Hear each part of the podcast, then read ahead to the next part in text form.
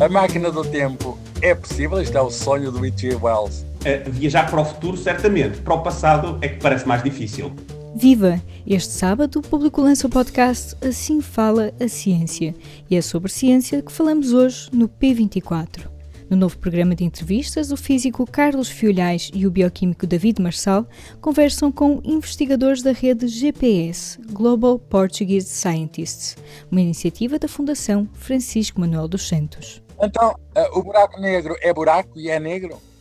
Bom, os buracos negros não são um buraco, eh, são apenas espaço e tempo de formato. Essa é a descrição da relatividade geral. E nesse sentido são talvez até os objetos mais simples do universo, porque nem sequer precisam verdadeiramente de matéria. Depois de gravar a entrevista que estreia este sábado a propósito do Nobel da Física dedicado aos buracos negros, Carlos Fiolhais fala ao P24 sobre a importância de dar voz à ciência para combater a desinformação.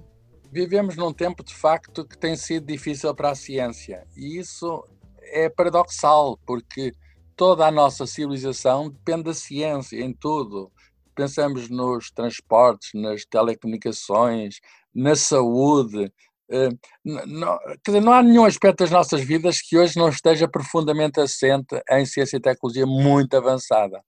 Mas, por outro lado, as pessoas ignoram em larga medida, o chamado grande público, eh, a ciência e a tecnologia. Quer dizer, as pessoas têm uma vida que tem a ver com a ciência e a tecnologia, eh, usam o GPS, por exemplo, ou muitas outras coisas que são avançadíssimas, usam computadores, os computadores estão por todo lado, telemóveis, isso tudo, mas por outro lado, eh, enfim, intervém aí a física relativista, intervém aí a física quântica, ramos modernos da física, ou, digamos, as, as, as, as coisas que se passam no hospital, um RMN, um, um um tac, essas coisas todas que permitem o interior do nosso corpo, mas as pessoas, aquilo parece magia muitas vezes, as pessoas não fazem ideia. Portanto, há aqui um problema. Por um lado, poder, que é comunicado pela ciência, por outro lado, ignorância. Eh, vamos chamar assim, com os nomes todos, eh, eh, a ignorância é muito manifesta, por vezes ao mais alto nível das nações. Nós olhamos para a presença dos Estados Unidos, vai haver eleições em breve, olhamos para a presença do Brasil e vemos que a ciência é desprezada a mais alto nível, o que de facto é um fenómeno novo a que não estamos habituados. Como é que se pode tentar ultrapassar essas circunstâncias? Não é fácil, não é fácil, mas essa mistura explosiva entre, entre poder e ignorância que eh, a expressão é de Carl Sagan, um grande comunicador de ciência, diz que isto, esta mistura explosiva vai nos rebentar na cara. Nós temos de impedir que nos rebente na cara. E para isso, só há uma maneira, a escola tem um papel a desempenhar, a questão da educação e a cultura, educação e cultura, quer dizer, as pessoas têm de ter conhecimento, têm de ter acesso ao conhecimento. E é nesse espírito que o público, o jornal público, com o apoio da Fundação Francisco dos Santos, começa agora um podcast, assim fala a ciência, que procura dar voz aos cientistas, cientistas portugueses, eh, cá em Portugal, ou lá fora, porque há uma diáspora de cientistas portugueses, Global Portuguese Scientists é o nome da base de dados cientistas portugueses no mundo, da base de dados que a Fundação Francisco Manuel dos Santos organizou, e há de facto portugueses por todo lado, nos mais diversos domínios, e nós vamos lhe dar voz.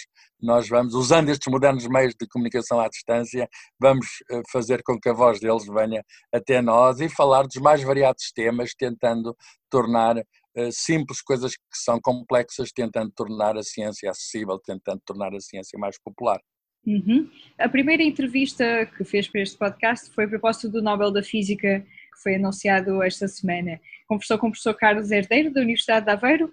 De que forma é que, por exemplo, esta primeira conversa também pode cumprir esses objetivos ah, que falou? Os buracos, os buracos negros são objetos cósmicos que, enfim, estão distantes de nós, mas que são uma espécie de abismos cósmicos, o sítio onde tudo acaba, uma espécie de fim do mundo, que suscitam, digamos, a nossa imagina, a, a nossa, enfim, que nos provocam, provocam a nossa mente.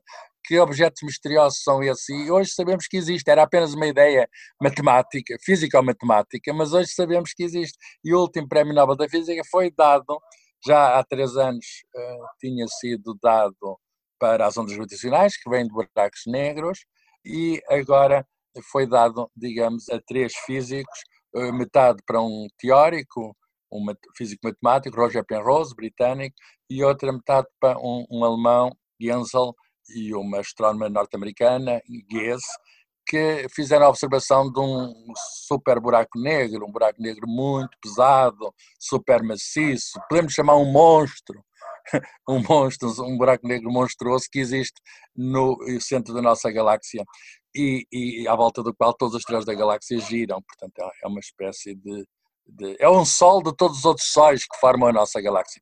Ora bem, o Comitê Nobel referiu um artigo escrito por portugueses um dos quais, a Carlos Herdeiro, foi o nosso primeiro convidado para falar neste novo podcast. Portanto, começamos com um tema muito atual e tentámos desmistificar algumas ideias do buraco negro, eh, se existe um outro mundo para lá do buraco negro, se o tempo pode andar para trás, se, se existem máquinas do tempo, se se podem construir buracos negros num acelerador de partículas na Terra, tudo questões que, enfim, qual é, porque é que o buraco é negro, história curiosíssima, de onde é que veio o nome, eh, será que é mesmo buraco? Será que é mesmo negro? Ou será que pode radiar e que pode vir alguma coisa do buraco negro? Enfim, são questões eh, e às vezes encontramos enfim, muitas falsidades por aí. Aliás, encontramos as falsidades, é um dos grandes problemas da nossa vida, encontramos fake news por todo lado.